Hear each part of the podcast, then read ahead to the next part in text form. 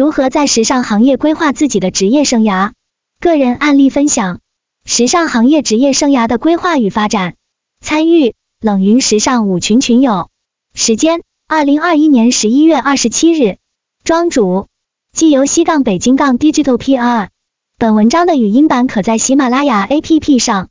冷云时尚博士中的时尚商业问题深度讨论中找到。以下的冷云时尚圈讨论是就行业问题的讨论及总结。这些分享属于集体智慧的结晶，他们并不代表冷云个人观点。希望通过此种方式，能让更多行业人士受益。本人不是什么权威专家，只是一个 fashion insider。我以我的工作时间线划分主题，从自身的操盘经验来列大纲。主要的顺序是跨专业、择业、手上资源变现及日常工作内容等。同时，也希望在讨论中听听大家对这个行业的看法和自己很看好的工作赛道。一、如何进入时尚相关岗位？如何拉高行业天花板？一、如何从非科班出生进入时尚圈？庄主，首先我从小学画画，高中的时候就已经开始跟朋友参加漫展之类的的活动，并销售自己画的同人本。后来进入建筑学科，虽然不是艺术生，但是绘画技能没丢下，所以从小对美，不管是欣赏还是创作，都是很乐在其中的。后来我准备考研。原本是想报八大院校之一的建筑学科，在准备考研的阶段读了一本书，这本书是黎监会的《时装时刻》，一九八七年至二零零七年。我说的这段经历，主要是想表达美育对人的重要性。云友 Darren，是的，我发现在启蒙的时段最适合开发真正的兴趣。云友 Carrier，是的，我感觉之前大多数父母都不太关注时尚美育，现在倒是好很多了。庄主。这本书大家有兴趣可以看看。其实这本书算是个人传记类，但是很专业也很有可读性。可惜作者在四十岁的时候就过世了。黎坚会在业内也是非常知名的一位作家。因为这本书，我决定进入时尚行业。现在回想可能有点鲁莽，但是又觉得是一种必然。奢侈品和设计师品牌本身就是凝结了很多高审美地人们的心血，所以也算是一种顺其自然的职业发展状态。所以我就靠着自己在大学期间给一些品牌做的平面设计，还有给杂志画的插画做成作品集，找了一个做海淘的公司去做平面设计。云友 Carrier，我感觉你在进入行业之前应该就比较了解时尚行业了。庄主，其实我当时对时尚行业不能算了解，时尚这种百年文化肯定不是说读一两本书就能了解的。但是我在那个时候会自以为了解时尚了，我能做时尚了。但是做了六年，反而越来越对这个文化充满敬畏和更加谦逊和客观的去看待它。云友 Darren，学习和实践一直交替的节奏很棒。我觉得现实中压力和动力两者经常会失衡，导致放弃或者调整方向。庄主很早就适应了这种节奏。云友白影，我跟庄主一样，都不是艺术生出生的，我也只是学了半年的基础素描，后面都是自己琢磨着过来的，全凭热爱一直画画。庄主，其实我也算是调整了方向，从设计这种技术岗到市场这种职能岗。云友 Carrier，这是自己选择的吗？庄主，是自己的选择，因为我们公司的岗位等级比较严格，我从设计到市场是要降薪的，大概要降两千左右。因为我发现设计的是有瓶颈的，所谓的瓶颈不是技术层面的瓶颈，而是我并不想做小而美，我想做有规模的时尚商业。以更加了解文化在商业化的过程中发展的脉络。这个话题可能有点大，我并认为做设计就一定是小而美，而是我自己本身总觉得哪里没有被打开。我觉得我不了解市场，也不了解大众，更别提读懂财报和做数据分析了。所以我需要了解商业。云友 Carrier，明白了，你并不想闭门造车，我可以这么理解吗？庄主，其实也不算，我觉得我已经知道生产力怎么去不断进步了。我想去搞清楚生产关系了。二，从平面设计转市场，转行后利弊分析。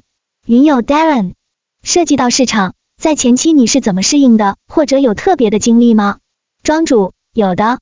我转过去的第一年，依然还在做设计，因为不会用 Excel，不会看数据，也不懂毛利额、毛利率、GMV、UVPV。时尚行业这个岗位，数学和魔术都要会。大家是不是觉得买手只要靠着自己的审美喜好去买东西就行？其实不是，买手是要懂数学的，要会看财报，看自己公司的、别人公司的、行业内的，先定公司这个财年的目标，然后根据售罄率、毛利等等等，再去看自己这个财年跟品牌或者供应商下的 OTB。当然，很多夫妻店的买手就是比较轻资产的，可以根据自己的喜好去购买。但是我们因为公司量级比较大，铺货率也比较高，所以肯定是不能完全依靠一两个人的喜好来花钱。云有白影，庄主是想做成熟的商业买手，我可以这么理解吗？庄主，不，我完全不想做买手，只是我的工作需要了解公司里所有部门的工作脉络，才能更好的去做营销。我们要给上层汇报，要算每个月的 EBITDA，earnings before interest, taxes。Depreciation and amortization 的缩写，即未计利息、税项、折旧及摊销前的利润，这些数据都要算得很清楚，才能保证公司公司的整体增长。云友 Carrier 买手和市场部工作有何关联与区别呢？庄主买手主要负责订货，市场同学需要参与到订货中，把未来的市场费用和跟品牌的市场活动、联名等费用都算进去做推广。云友 Carrier。所以我们的很多工作规划是要提前一年来做。庄主，大家觉得市场部的最终目标是什么？为什么结果负责？云友 Carrier 赚钱。庄主，赚钱是运营的 KPI，市场部的 KPI，大家认为应该是什么？云友白影爆款点击率。云友 Darren 对实体店来说，是区域目标数量和质量的达成，占有率和品牌知名度。云友 Carrier。提高公司的影响力，庄主，大家说的都对，我们的 KPI 是增长，而且是新客的增长，新客增长，盈利、点击率、市场影响力、市场占有率及品牌知名度就都增长了。顺便说下，我身边有跟我一起从高中开始画画到学设计的同学，他们到现在都不理解我为什么转行。比如有个同学现在在北欧读第二个设计的研究生，也有些人正在为爱发电。而我需要量化的东西，比如数据和 GMV 来证明我做的事情不是在自娱自乐。云友 Darren，谁都需要钱，但是我觉得你做艺术和设计类又如此保持理性，很难得。庄主，其实大家经常会看到，比如前段时间陈曼十年前的给 ID 的拍摄作品被拿出来引起争议。单说审美，所有人都觉得自己有表达自己认为的美丑，是美或者丑这个东西太私人了。吵破天了也没有正确答案，所以别吵了。在我看来，谁能让顾客心甘情愿的掏出更多的钱，谁就是赢家。云有白影，是的，谋生艰难的人很难全面发展自己想做的东西。我能理解庄主的想法，喜欢不一定要做成职业，有时候做一些顺应时代的东西，也许是更聪明的选择。这大概也是我自己想了解买手的这个职业的原因。庄主，不知道我有没有表达清楚？我倒不是要为了生计或者多么看重金钱，而是这种量化的游戏模式我比较喜欢，会给我内在秩序很多安全感。不然真的每天都在虚无的口水战里游泳，只靠说我觉得我做的很好，我做的很美，你们不买是因为你们品味不行，这个就很容易陷入小布尔乔亚的虚无了。三，什么是行业天花板？行业天花板的等级和划分方法，庄主。以我在工作做设计的工作和后面的市场工作内容做对比的话，前者的行业天花板比较低，后者的天花板比较高。云友 Darren，是的，这是产品经理的思路，而不是设计师的思路了。庄主，其实殊途同归，大设计师能做到大设计师，但是如果是在公司里的设计师，其实比较难达到，反倒是那些自由设计师能在自己的领域越做越专业，他一定是开始了解行业脉络。不只是做手上功夫了，云友 Carrier，是的，学会平衡设计与商业。庄主，对，所以没准我以后还会继续做平面和插画，现在也是在了解行业的阶段中。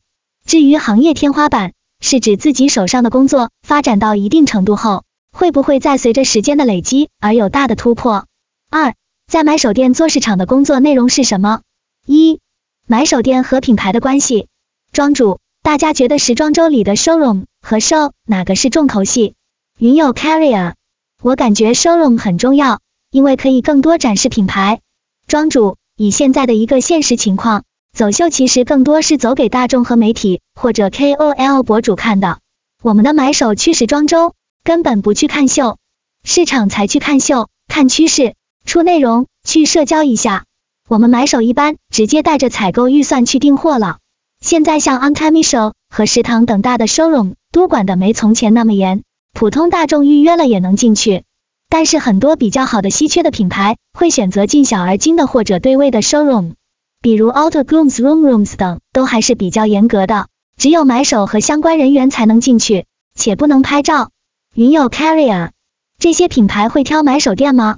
庄主，有些品牌他们没想做到特别大体量，本来设计师品牌就是小众的，这一季我就这么多面料做了这么多衣服，需求远大于供应了。他们在某种意义上会挑买手店，比如只给认识的买手发邀请函。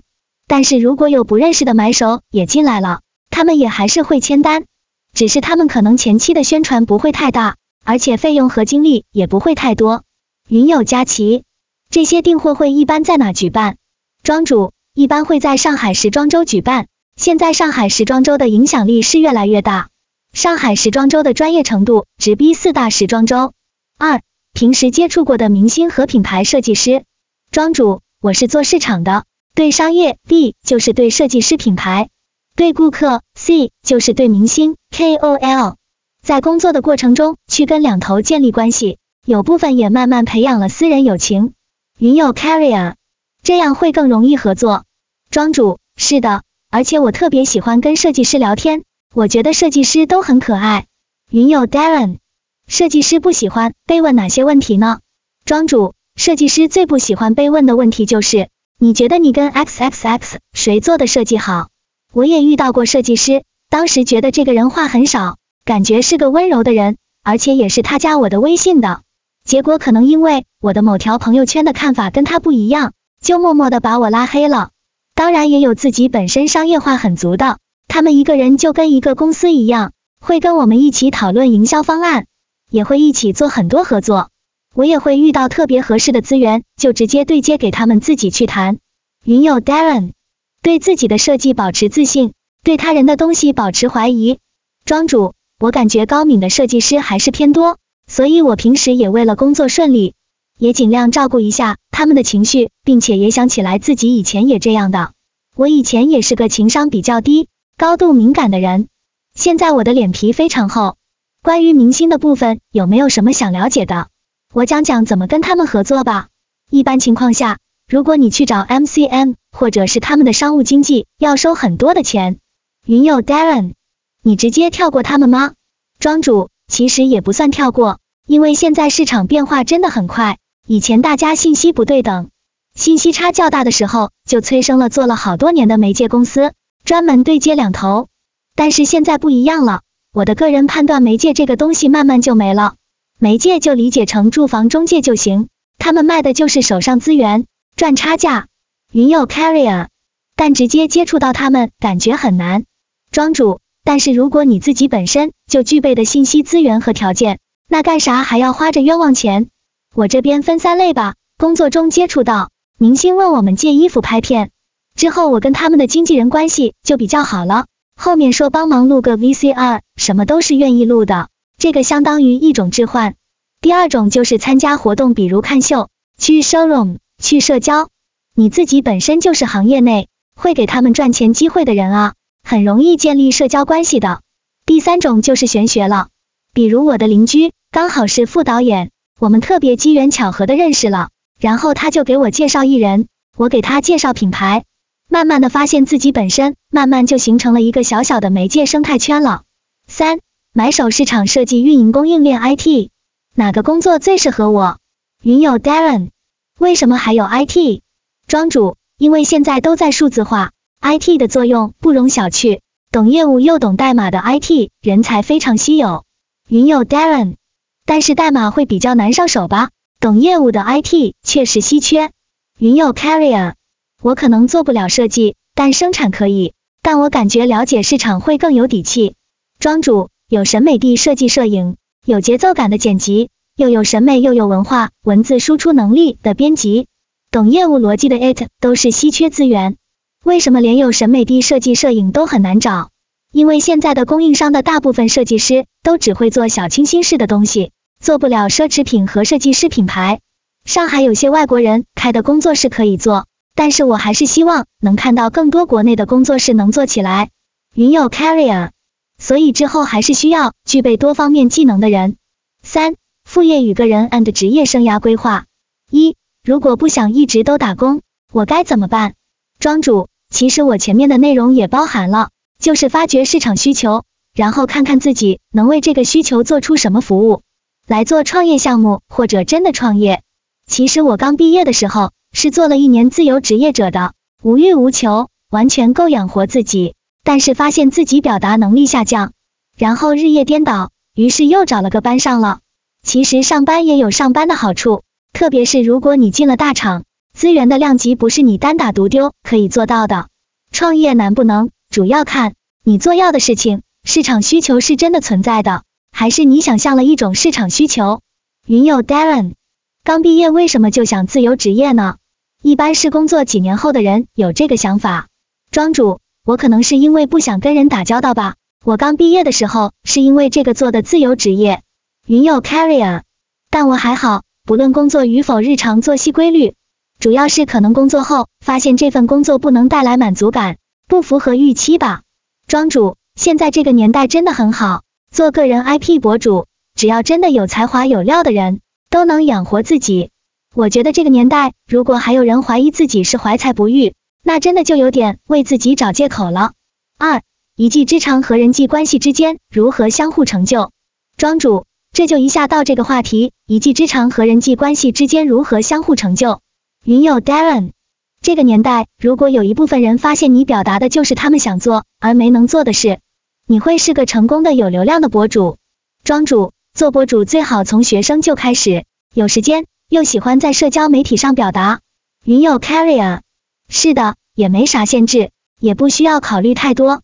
庄主，我上学的时候玩的社交媒体叫 Side World，那会儿哪懂什么变现、垂直，我就是想发什么发什么，发到首页收获了一堆粉丝。大家每天傻乐呵，现在回想觉得好傻啊，但是也就只有在那个时间段才会不羞于表达。现在岁数大了，很多事情我觉得说了矫情。总之，我觉得一个普通人最好的创业，甚至说不管你有没有工作，都要做个人 IP，而且要是你擅长的又有技术含量的，那如果有了一定的条件和资源累积，可以把这个个人 IP 矩阵化或者复制，这样盘子就能做大。云友 Darren。不同时期的选择，造就了今后不同的发展。选择的前置和后置，结果也会不同。我也一直想做副业，有什么建议吗？庄主，因为我不太了解你的具体情况，但是真的可以做个人 IP 或者博主。人生道路很长，所有的经历都会有用的。我在怂恿我老板做自己的个人 IP，我的老板教会了我很多东西。我觉得他跟我讲的很多内容都是在外面听不到的。大部分人都没有经验的，所以就想把他对行业的一些总结看法录成视频，给那些想要创业或者想要在工作中走对路的人们一些经验和教训。